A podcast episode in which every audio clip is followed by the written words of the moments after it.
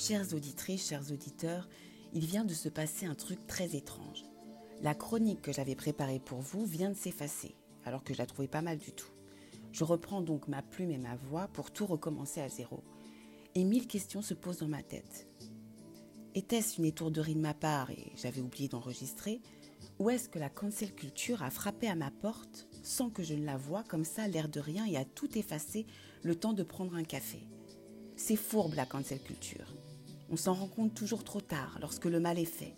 Oui, c'est seulement lorsque l'on va dire quelque chose, rire d'un dessin ou d'une blague, ou chanter chaud cacao, qu'on réalise qu'on ne peut plus.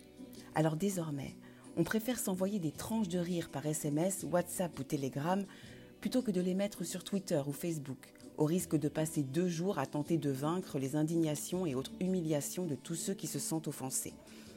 Mais la cancel culture, animée par les militants woke, activistes éclairés sur la cause des minorités, prend une autre tournure aujourd'hui.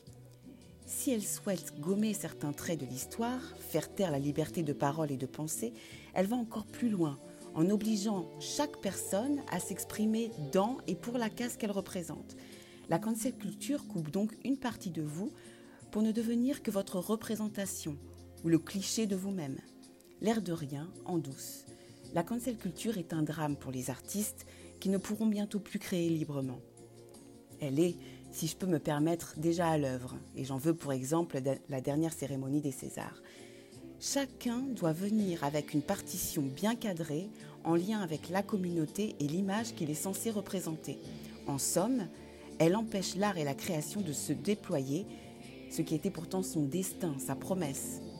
Au chemin de l'imprévisible, elle préfère les sentiers battus. Au désir, elle préfère l'attendu. Au pas de côté, elle préfère le pas en arrière. C'est l'art et la création qui meurent sous cette tendance à la main invisible et néanmoins très lourde. La cancel culture attaque même un clown triste qui se grime en blanc ou noir, l'accusant de blackface alors qu'il ne fait que son métier. L'imagination, la transformation des artistes pour devenir le personnage sont désormais interdites. Fini le rêve, fini la magie, fini les textes anciens qui sont de fait suspects d'une période toujours coloniale ou esclavagiste. Alors puisque la création est mise à mal, on s'inspire Fini les génies incontrôlables. Il faut des hommes et des femmes inspirants et inspirantes à aspirer. Résultat, on ne crée plus.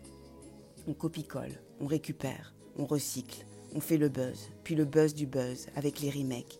Bientôt, nous serons heureux d'annoncer les victoires de la musique de la meilleure reprise. Parmi les dernières ressaucées, il y a Belle, le titre phare de la comédie musicale de Luc Lamandon, lui-même inspiré de Notre-Dame de Paris de Victor Hugo. J'adorais dans l'original le moment fort où l'homme en soutane implore Lucifer en criant sa souffrance d'un amour impossible.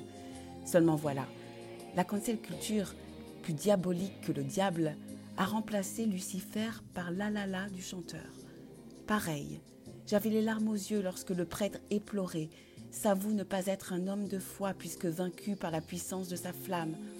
Or, étrangement, en 2021, je ne suis pas un homme de foi est remplacé par j'aimerais être un homme de foi, donc très précisément l'inverse de ce que dit le curé. Avec cette modification, le texte perd monumentalement, sans mauvais jeu de mots, de puissance. C'est étrange. D'habitude, la cancel culture aime à nous prévenir de scènes obscènes, même dans les dessins animés. Par exemple, lorsque la belle et le clochard mangent des pâtes. Mais là, rien. Pour Notre-Dame, pas de message d'alerte, pas de signalement, rien. L'annulation est un silence des gommes, nos histoires rayées, des mots effacés, une pensée qui s'éteint, et tout cela l'air de rien. Le temps de prendre un café,